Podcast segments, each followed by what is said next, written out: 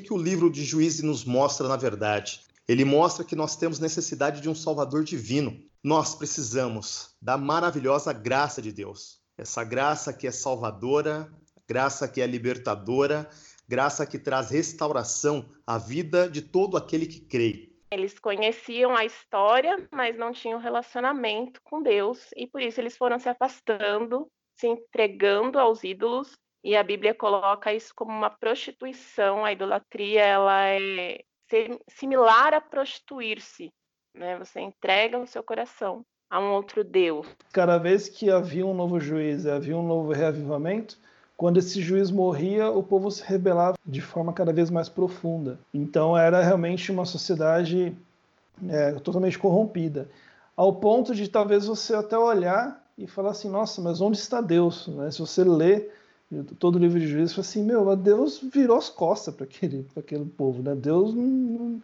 ou não quer ou não está conseguindo mais administrar a situação.